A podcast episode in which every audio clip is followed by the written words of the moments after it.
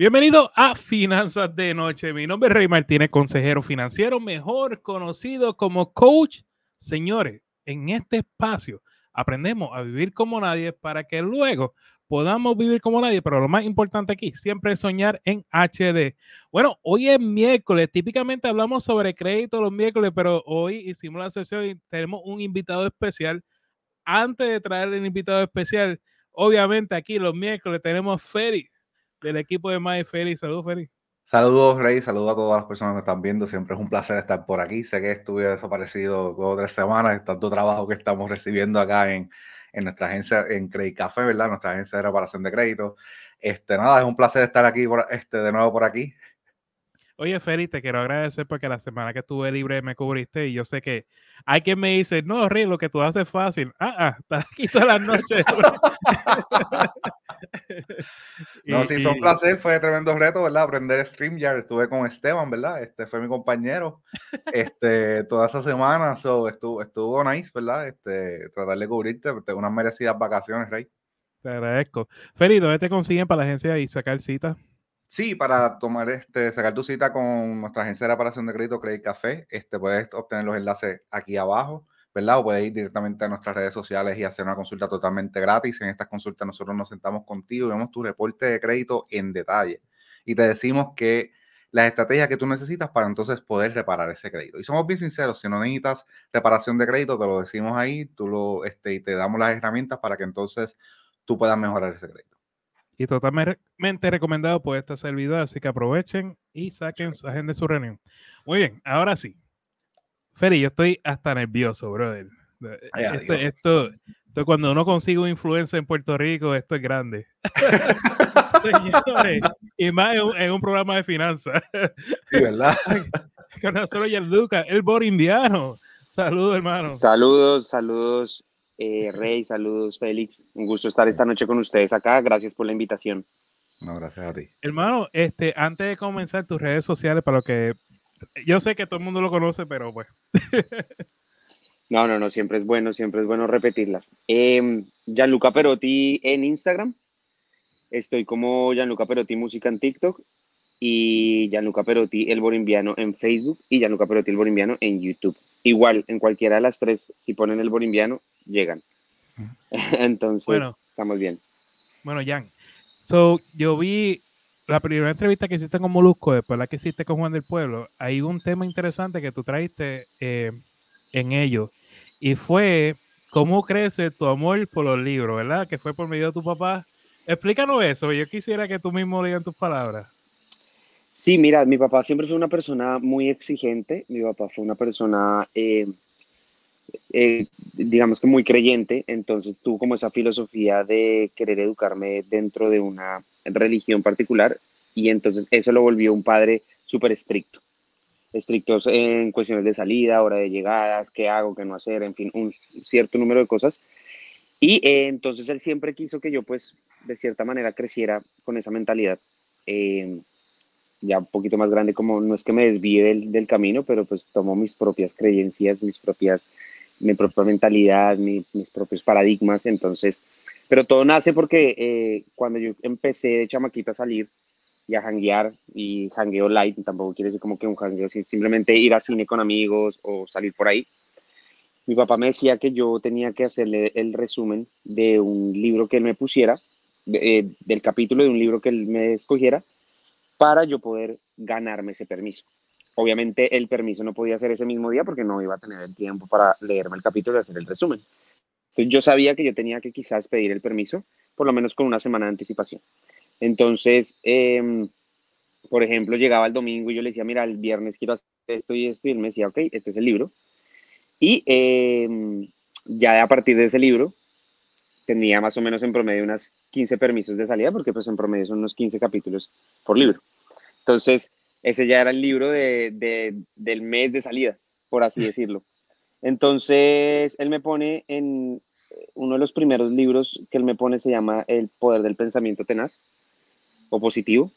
Tuvo dos nombres en, su historia, eh, de Norman Vincent Pale. Eh, y yo empiezo a leer y empiezo a hacer el resumen y me empiezo a enamorar del tema. de lo que es el pensamiento positivo, la mente, la mentalidad, paradigmas, creencias, ley de atracción, manifestación, todo eso que conlleva a unir todos esos puntos. Y pues llegó un momento donde ya el permiso de salida se volvió irrisorio, porque yo ya a veces leía y hacía el resumen sin la necesidad de tener que, que salir. O a veces estaba, digamos, donde estuviera jangueando con ganas de volverme a la casa para leer, porque quedaba súper, parecía súper entretenido. Al principio no lo veía como un aprendizaje, como adquiriendo conocimiento, sino me parecía como entretenido. Eh, y así fue, y así fue creciendo el amor. Después entonces yo ahorré, esto te estoy hablando que yo tenía entre 14 a 16 años, no recuerdo bien cómo exactamente el periodo, pero sé que no era más de eso. Yo ahorré dinero y me empecé a comprar, me compré mi segundo libro, que de hecho mi segundo libro se llamó El Secreto. Todo el mundo sabe, de, conoce ese libro. Después me compré libros de Wayne Dyer, después me compré libros Em, fue algo muy chistoso porque yo me di cuenta, bueno, si adquiero este tipo de conocimiento, ¿qué más otros libros deben haber? Entonces adquirí libros de Robert Kiyosaki, eh, em, Anthony Robbins, en fin, empecé como a armar mi biblioteca, eh, otros los pedía de cumpleaños y de ahí nace mi lectura, mi amor hacia la lectura. Y, hacia, y hacia ciertos temas en particular. ¿Y de todo tu libro favorito es? Mm. Perdón, es una pregunta muy difícil porque yo, también me la he hecho, pero hay un libro que me marcó mucho, muchísimo, que se llamaba, em, que se llama, bueno, que se llama, se llama El Coach Iluminado de Raymond Samson, o Raymond Samson, que es un español. Ven acá, entonces, ok, tú, por lo que entendí en Colombia, tú llegaste a, a lograr un montón de seguidores en tus redes sociales eh, te enamoras, llegas a Puerto Rico, ¿verdad? Y ahora estás volviendo a construir las redes sociales. Eh, en ese proceso, eh, ¿verdad? Ese proceso ahora en Puerto Rico, ¿qué, ¿qué, tan difícil se te hizo mudarte a Puerto Rico y hacer esa transición?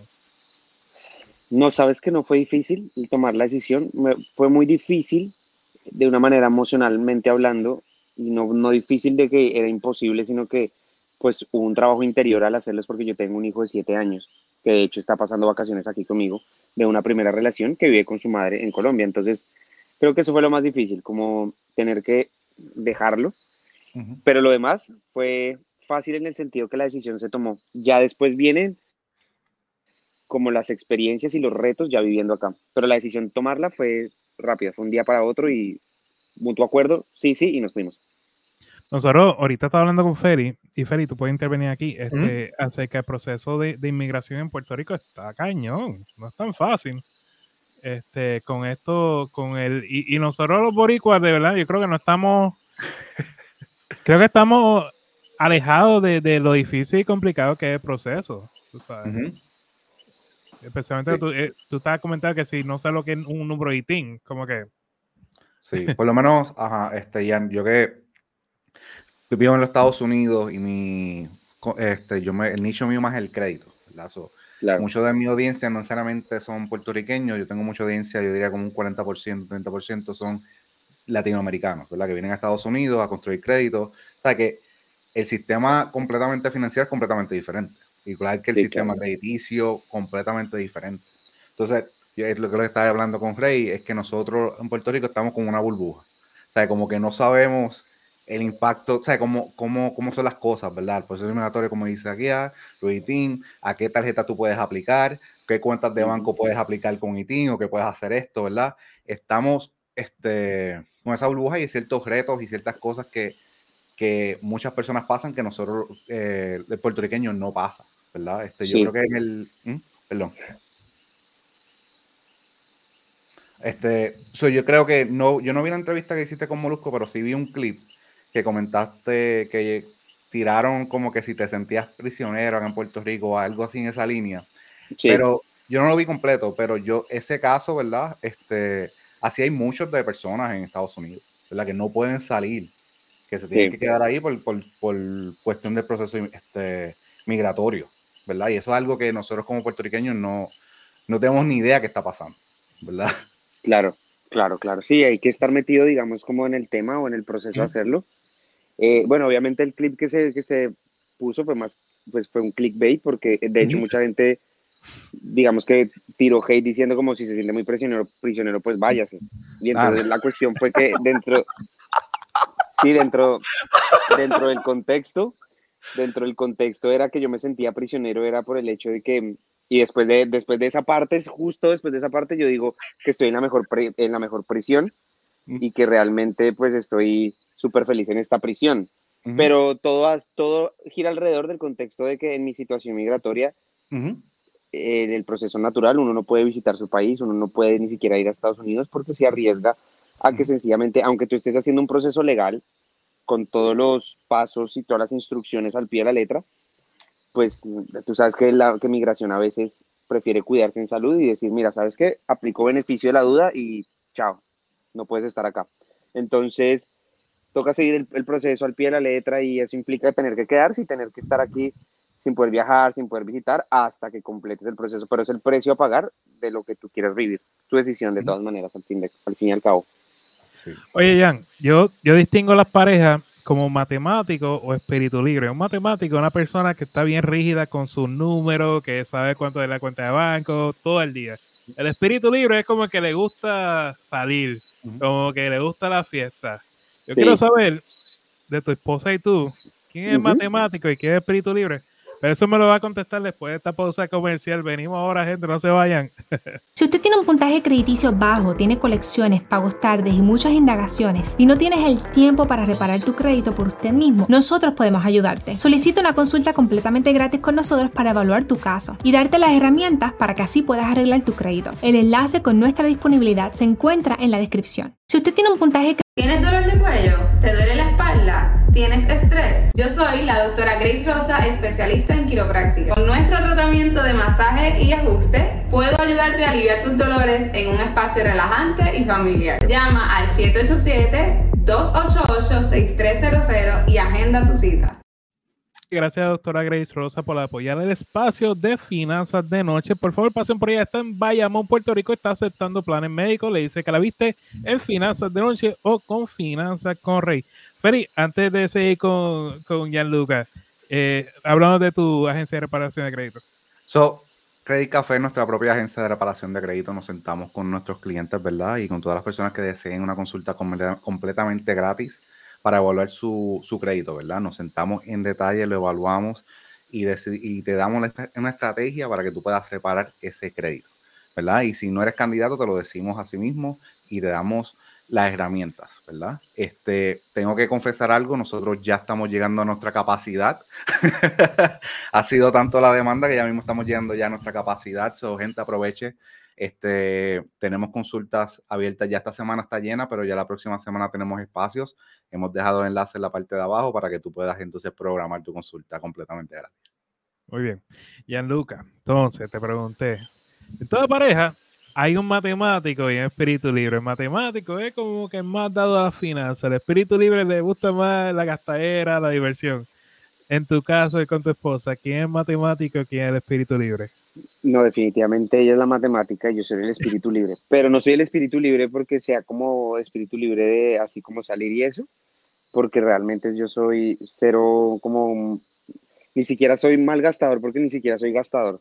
Soy como que de verdad por alguna razón soy así, pero ella es la matemática, ella es la que realmente lleva las finanzas, ella es la que realmente eh, como que dice, lo vamos a hacer así y, y es muy buena, definitivamente es muy buena porque tenemos eh, un equilibrio, tenemos, mantenemos como que todo al pie de la letra, nos, nos sobra, eh, podemos vivir tranquilos. y yo soy el espíritu libre donde yo soy como, mira, haz lo que quieras con el dinero. Mientras todo cuadre y todo, todo encaje y, podamos al final del día estar bien sin ningún problema, está, está bien. De hecho, yo soy como que, yo soy de los que digo en el mes, mira, me quiero comprar esto y entonces yo tengo mi dinero. Pero a veces yo digo, ¿sabes qué? No me lo des, dame lo que me quiero comprar para yo no tener el dinero y después decir, ay, compro lo otro. Aunque sé que no va a pasar, pero no me gusta como que tener esa tentación de tener el, el, dinero en el bolsillo. Entonces yo digo, si lo que me va a comprar cuesta 100 dólares, me dame esos 100 dólares y me compro eso porque ya no necesito para más en, en, en este mes. Soy como muy así, pero soy el espíritu libre porque yo si no manejo nada, tú me entregas dinero y que el porcentaje de acá, que pagar acá, que pagar allá, no puedo, no puedo, no puedo, no me da.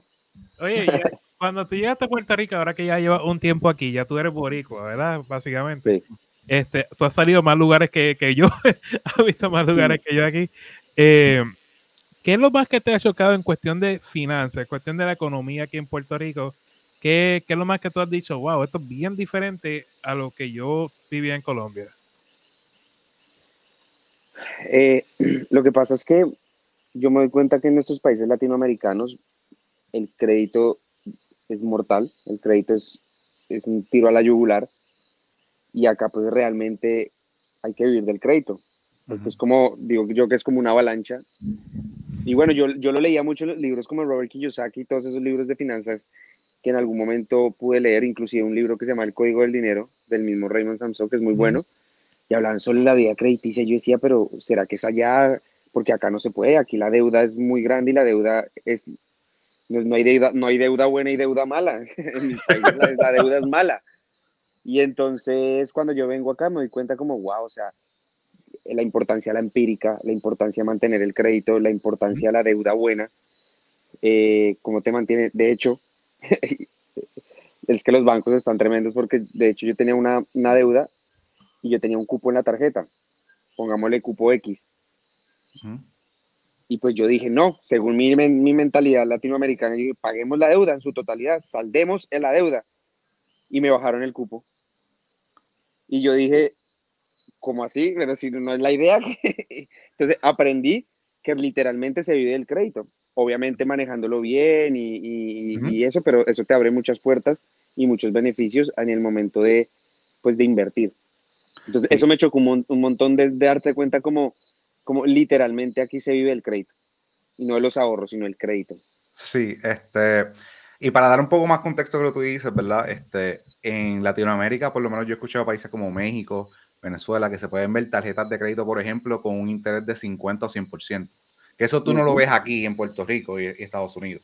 La tú ves un 26, si acaso máximo un 30%, pero allá tú ves Ujú.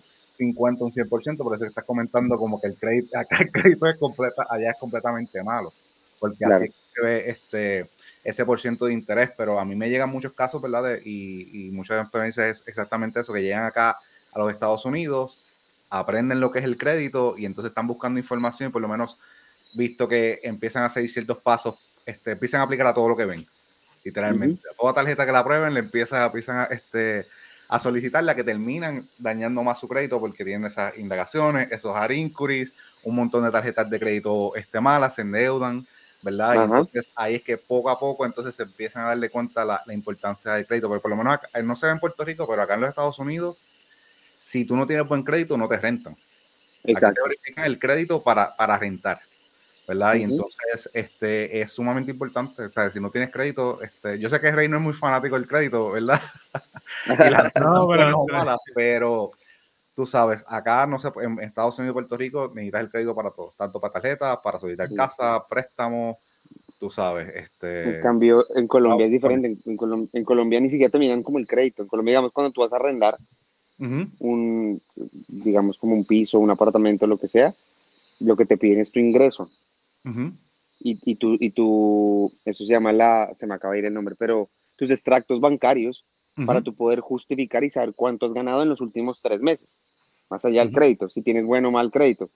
Allá es, puedes tener un mal crédito, pero si, digamos, tú ganas 10 mil dólares al mes y puedes demostrar con esos ingresos mensuales que puedes alquilar porque te cuesta 2 mil al mes, te lo dan. Así tú tengas el crédito en el piso y así tengas una tarjeta de crédito sobregirada. ujú. Entonces, acá es diferente. Acá el crédito es para el carro, para la casa, para un montón de cosas que eso fue lo que, me, lo que me, me llamó mucho la atención y me abrió la mentalidad y a crear nuevos paradigmas con respecto a lo que pues es el crédito y adaptarse porque pues imagínate. Ujú. Fíjate, yo lo que, lo que siempre he dicho en cuanto a crédito, no es, el crédito, tarjeta de crédito no es cuando uno acumula muchas deudas dentro de la tarjeta. Ahí es que esto se vuelve peligroso, tú sabes. De acuerdo. Pero Cuando estás ganando dos mil dólares mensuales y te metiste en una, un jeep de 800 dólares, por Dios, ¿qué estás haciendo, tú sabes? Mm, Pero, Ahí es donde es malo. sí, exacto, es buen uso, yo estoy de acuerdo, o sea, no, no, no penalizo tanto el crédito. no, pero... Oye, sigue, perdón, sigue, perdón. sigue, sigue, sigue. No, pero tú sabes, también pasa este también lo que dividir, nosotros que estamos en, este, tenemos nuestros propios negocios, ¿verdad? Este, y también muchos emprendedores, muchas personas que crean su propio negocio, la importancia de tener un buen crédito personal para entonces apalancarse para su propio negocio, este, el crédito comercial, ¿verdad? Y tener eso dividido, ¿verdad? O sea, tener, este, porque como tú manejas las finanzas de tu negocio es completamente diferente a como tú manejas las finanzas personales, ¿verdad? Y nos llegan muchos casos de, de, eso mismo, ¿verdad? Que ponen todo, todas las deudas del negocio, la ponen en su, en su crédito personal y entonces lo que hacen dañan y se limitan en, poder entonces este, hacer crecer su negocio, ¿verdad? Este, so, el crédito es importante, o sea, aquí como estamos diciendo, o sea, el crédito es importante y, a veces este, es lo que te da opciones, ¿verdad? Así es. Ya lo que tú ahora mismo, eh, las redes sociales es para ti, o sea, es, creo que tu esposa tiene su trabajo, creo. Las redes sociales es tu fuente de ingreso principal para ti. Eh, Sí, sí y no. Eh, lo que pasa es que nosotros hace mucho tiempo hicimos una eh, red de network marketing. Em, nos dedicamos mucho a eso y nos enfocamos a eso, que nos logró crear un ingreso, eh, llamémoslo residual, em, digamos que nos permite vivir y dedicarnos de frente a lo de las redes sociales. Entonces, por eso no le digo un ingreso principal, porque sería mentira decir que solo netamente vivo de las redes sociales, porque tengo ese, ese passive income a través de esa red que se sigue moviendo. Ya no la trabajamos de frente, ya no es que eh, sigamos liderando y trabajando en los equipos, sino que simplemente lo que se creó ya es lo que está generando, aunque sabemos que eso, como es trabajo con humanos, con seres humanos, con personas, pues sabemos que eso en cualquier momento puede no caerse por el simple hecho, porque sabemos que el network marketing hay empresas legales y hay empresas que literalmente sí funcionan como esta, pero pues siempre que está atado al ser humano, pues puede pasar cualquier cosa. Entonces, precisamente yo veo las redes sociales como algo muy profesional y por eso me gusta ser muy pulido y, por eso me costó un año y medio poder identificar cómo entrar en Puerto Rico, porque creo que no te respondí esa pregunta. Esa parte fue la parte difícil porque yo ya había pegado en Latinoamérica, Colombia, Latinoamérica, y cuando llego a Puerto Rico y se hace un cambio de algoritmo, un cambio de IP y un montón de cosas, se me bajan todo el, el, engagement y el, y el alcance de, de, la página. Y traté de hacer contenido diferente para pegar en Puerto Rico y no pegaba. Y fue un año y medio súper frustrante y yo tuve mi última bala y mi esposa sabe, mi última bala fue el personaje de hoy en día, eh, que no es un personaje, yo soy así, sino que pues obviamente tengo que entrar en confianza y en calor, pero el personaje, la forma de comunicar, la forma de transmitir, las ideas, todo fue una creación donde yo dije, esta es mi, último, mi última bala y que afortunadamente pues logré darle al blanco. Pero, pero cuando logro hacerlo es porque yo venía desde una mentalidad y desde una atracción de querer que esto se volviera algo profesional. Entonces, si lo quiero volver mi ingreso principal, se está logrando, afortunadamente se está logrando pero gracias a Dios tenemos ese, ese otro eh, ingreso, ese otro asset eh, creado hace mucho tiempo que está ahí moviéndose un poco. Oye, de todas las redes sociales, para un, em, tú como empresario, ¿cuál es la, cuál es la más fuerte que tú dices, si yo fuera a dedicarme a una, esta sería? Facebook. Facebook. ¿Por qué? Sí. Porque digamos que a la hora, digamos, si tú, bueno, también depende del rubro que tú te muevas, pero si estamos hablando de una comercialización, sea de producto o de servicio, siento que Facebook tiene más porcentaje de personas con poder adquisitivo y poder de decisión. Las otras, también Instagram, pero lo que pasa con Instagram es que el contenido que tú ves en Instagram tiene que ser muy pulido para cuando tú, a la hora de vender, la gente, yo creo que en Instagram no está acostumbrada a ver que me están vendiendo algo, mucho menos en TikTok, porque TikTok lo dominan en estos momentos millennial, cuasi centennial entonces ellos ni poder adquisitivo ni poder de decisión y no les gusta que les vendan nada. En cambio Facebook, Facebook tiene un target muy, muy chévere porque tiene desde personas eh, adolescentes a personas que tienen ese poder de decisión, ese poder de decir, oye, vi este producto en Facebook, lo va a comprar. Y Facebook, no sé por qué, la gente, si yo veo o la gente ve publicidad en Facebook, lo ve normal, lo ve como, ah, es publicidad. Entonces, y, y, de hecho la barra de búsqueda eh, del SEO de Facebook, la gente pone, de hecho, pues Facebook se dio cuenta de eso, que pone un marketplace. Entonces, porque te permite el SEO buscar. Entonces, si yo me dedicara a vender productos o servicios, un intercambio de productos o servicios, yo utilizaría Facebook. Ya si lo tuyo es creativo y lo quieres hacer, digamos, al tema del influencer marketing, donde tú estás mostrando es tu imagen y tu forma de comunicar, ya TikTok e Instagram están, y bueno, y Facebook también, pero sí se diferencia un poco esas dos de lo que es Facebook. Es interesante porque ayer, este, Feli, estábamos hablando con, con tu Alberto Ok. y él mencionó que era YouTube. Y, Ah, bueno, embargo, bueno, sí. esta, esta otra perspectiva de, de Facebook también considero que es muy cierto. Facebook es, es poderoso, y ¿sabes? paga más. Y no, no, lo digo, no lo digo yo solamente, sino lo dicen, por ejemplo, eh, youtubers muy fuertes como Luisito Comunica, en fin, todos ellos dicen, Roberto también, que es otro podcaster súper importante en México, dicen que les paga mucho mejor Facebook que YouTube eh, a la hora de la visualización, Pues antes de terminar, yo necesito hacer esta pregunta. Seguro. Tus tres pueblos favoritos y tus tres comidas favoritas de Puerto Rico.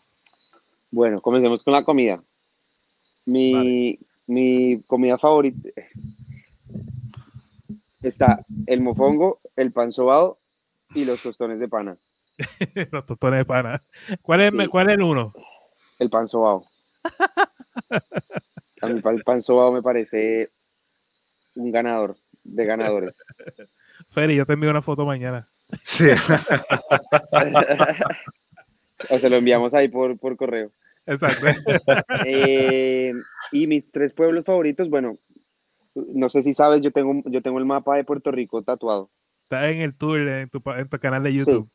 Hasta ahora llevo seis pueblos eh, visitados así como de, de documental y que yo te puedo decir, mira, fui al pueblo, te puedo decir si me gusta o no. Entonces, te lo voy a responder en base a esos seis que he ido para no ser irresponsable y decir uno que no he visitado o, o- o por el cual he pasado y ya. De esos seis, me gustó muchísimo Jayuya, me gustó muchísimo Comerío y me pareció súper, súper bonito Isabela. Qué bien. No, voy- Isabela, no te digo como top 1, top 2, top 3, pero sí, esos tres me parecen súper bonitos. Espera que tú vayas a Arroyo de Patilla, papá. Te vas a quedar encantado. Seguro, seguro que sí. Jan, un millón de gracias por estar con nosotros No, esta noche, hermano. ustedes, gracias. Gracias a ustedes por la invitación y por esta corta pero sustanciosa charla. A Jan lo consigue también de su canal de YouTube, El Borimbiano, ¿verdad, Jan? Es correcto. Gracias, Jan. Muy bien. Feli. Ay, estamos de influencia en influencia esta semana. Ay, ay, ay. Feli, hermano, ¿dónde te consiguen? Me consiguen en Megan Felix en todas las redes sociales, ¿verdad? Tanto Instagram, TikTok, este, Facebook, este, e Instagram nos consigue allí para obtener tu consulta completamente gratis. Puedes este, escribirnos un mensaje, puedes ir al enlace que está debajo de, de este video y puedes programar tu consulta totalmente gratis. Como digo, ya estamos llegando a nuestra capacidad, los espacios están limitados. Esta semana está llena, tenemos espacio la semana que viene, así que aprovechen que ustedes saben que siempre comentamos que esas consultas se llenan, se llenan rápido, ¿verdad? Y los espacios son limitados, o aprovechen. Muchas gracias, Rey. Gracias, Feli, por estar con nosotros. Y obviamente hoy fue la sesión, ya en las próximas seguimos hablando de crédito y volvemos de llena a, a- a- a lo que nos dedicamos. Y a, a las Gracias, prácticas. Gracias a ti. Muy bien, señores, pues hasta aquí Finanzas de Noche. Mañana, mañana tenemos a María de Dinero de Spanglish, también tenemos a Rosanic de Planifiquemos Finanzas. Así que lo esperamos mañana aquí en Finanzas de Noche. Y recuerden, vivan como nadie para que luego puedan vivir como nadie, pero lo más importante siempre es que sueñen en HD. Bendiciones, gente, que descansen, tengan linda noche.